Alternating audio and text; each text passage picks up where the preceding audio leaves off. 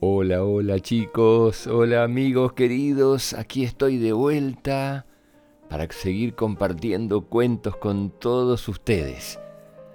La verdad, los extrañé un montón. Me he tomado unas vacaciones un poquito largas, pero aquí estamos de vuelta para seguir compartiendo cuentos con todos los chicos y las chicas del mundo que escuchan que sueñes con colores. Bueno, hay saludos, muchísimos saludos en estos días. Se han acumulado muchísimos saludos, así que voy a empezar rapidito para saludar a todos los chicos que me enviaron saludos en estas vacaciones. Me escribió Emilio Caicedo Barragán. Saluda a Ariana Silva de Colombia. Él es de Bogotá, Colombia. Muchas gracias por tu mail, Emilio. Otro beso grande para Elisa me escribe desde Chile, tiene dos hermanas mellizas de dos años. Gracias por escribir. Un beso enorme para Laia, cumplió años el 2 de octubre. Paula tiene nueve y su mamá se llama Rocío. Ellas son de México y le gustó mucho el cuento Un sospechoso en la escuela y aguardan la continuidad de este cuento. Lo voy a buscar y en cualquier momento voy a grabar cómo sigue y cómo finaliza este cuento. Muchas gracias por escribirme. También me escribió Mari Techera. Son una familia bilingüe que viven en Colorado. Dicen que escuchan los cuentos cada noche. Me agradece mucho por los cuentos. Muchas gracias. Quieren un cuento escrito por mí. En cualquier momento voy a subir cuentos escritos por mí. Y me envía fotos y un audio de sus niños. También me escribió Ingrid Urmeneta. Tiene dos hijos, Zoe Montserrat y Eli Sofía Cabrera. Me escriben desde Honduras. Dice que le gustan mucho, mucho los cuentos. Muchas gracias. Aquí va el saludo para ellos también. También me escribió Ceci Opaso. Me dice que su niña Matilda extraña mucho los cuentos. Bueno, aquí empezamos nuevamente con los cuentos. Un beso enorme para ella y para ti, Ceci. Gracias por escribirme. Otro beso grande para Agustín Barrios. Mañana sábado 9 de octubre cumple nueve años. Un beso grande para él por su cumple y a su hermana Anaí. En familia escuchan siempre los cuentos. Muchas gracias por seguirme. Son de Chile. Besos, muchos besos para ustedes y feliz cumpleaños. Me escribió también Carlos e Isaac Salcedo de Guadalajara. Un beso grande, muchas gracias por seguirme en las redes. También recibí un audio y los saludos de Vale Montaño. Dice que sus niños, Oli y Tomás, son fanáticos de los cuentos. Bueno, muchas gracias por escucharme, por seguirme y por preocuparse. Estoy muy bien, gracias a Dios, así que aquí estamos retomando las grabaciones de los cuentos.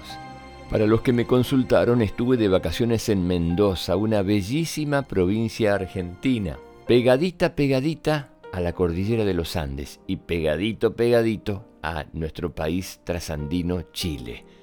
Allí vivió uno de los próceres de la Argentina y de toda Sudamérica, el general José de San Martín. En un próximo cuento les voy a hablar de él. Es para leer e investigar sobre una de las grandes figuras de la historia argentina. Liberó a varios países sudamericanos de Europa y lograron su independencia. Pero eso va en otro cuento. Vamos ahora al cuento de hoy.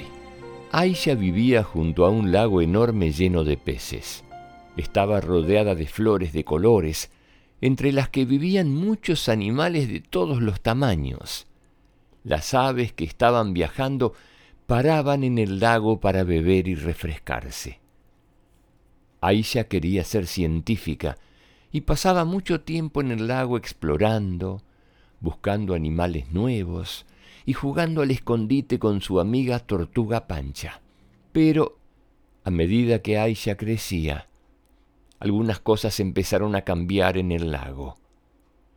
Las aves fueron las primeras en desaparecer. Decidieron seguir su viaje hacia otros lagos. Después fueron los peces.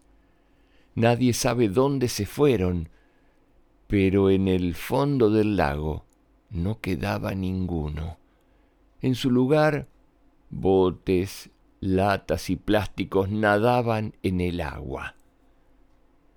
Los pequeños bichos y el resto de animales no volvieron a aparecer por ahí. Y por último, las flores se marchitaron. Aisha era valiente y estaba decidida a salvar el lago. Reunió a muchos amigos y amigas y decidieron buscar una solución. Caminaron hasta la ciudad y buscaron a alguien que quisiera escuchar lo que tenían que decir.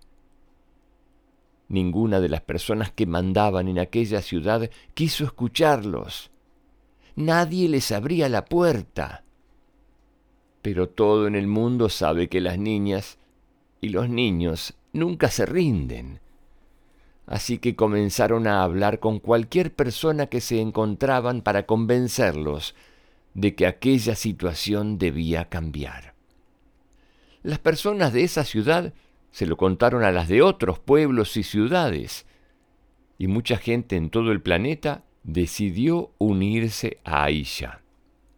Y así fue como las niñas y niños del mundo consiguieron salvar el lago de Aisha, y después los mares, los ríos y las montañas.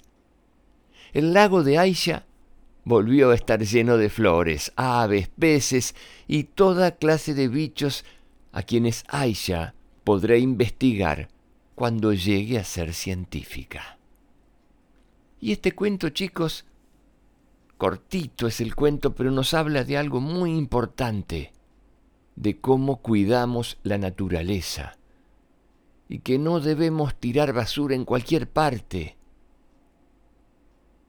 ¿Qué sucede cuando no cuidamos la naturaleza? Se muere.